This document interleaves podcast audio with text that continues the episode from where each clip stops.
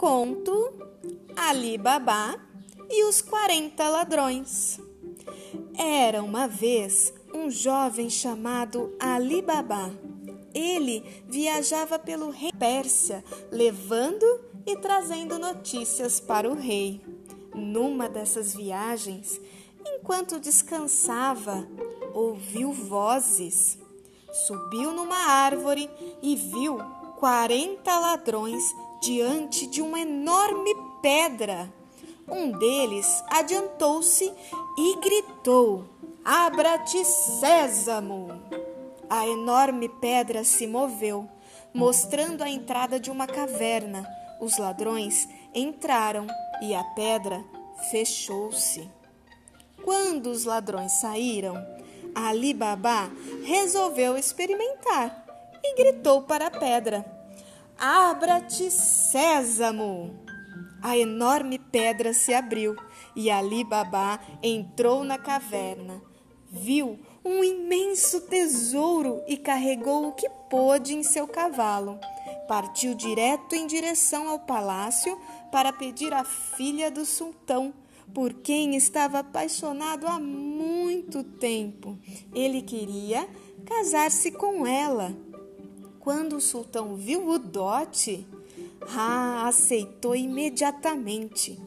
Ali Baba ficou muito feliz e resolveu contar para todos que iria se casar, mas para isso ele precisava comprar um palácio para sua princesa. Voltou a pedra e falou: Abra-te, sésamo! Um dos ladrões estava escondido e viu Alibabá sair da caverna carregando o tesouro. O ladrão foi contar aos outros o que viu e decidiram pegá-lo. Com as joias, Alibabá comprou um palácio para sua amada e avisou a todos que daria uma festa no seu dia de casamento.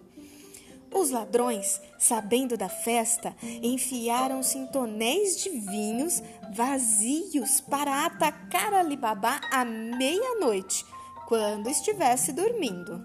A festa foi tão alegre que o vinho, o vinho acabou. Alibabá, então, foi até a adega verificar se havia mais e, sem querer, escutou um sussurro. Já deu meia-noite? perguntou um dos ladrões. Já, mas esperem a festa acabar. Aí vamos pegar aquele que está usando nosso tesouro. Ali Babá, voltando à festa, disse: O vinho estragou, pessoal. Preciso de ajuda para levá-lo daqui. Alguns guardas ajudaram a levar os tonéis até o despinhadeiro. Vamos jogá-los lá embaixo, disse Alibabá.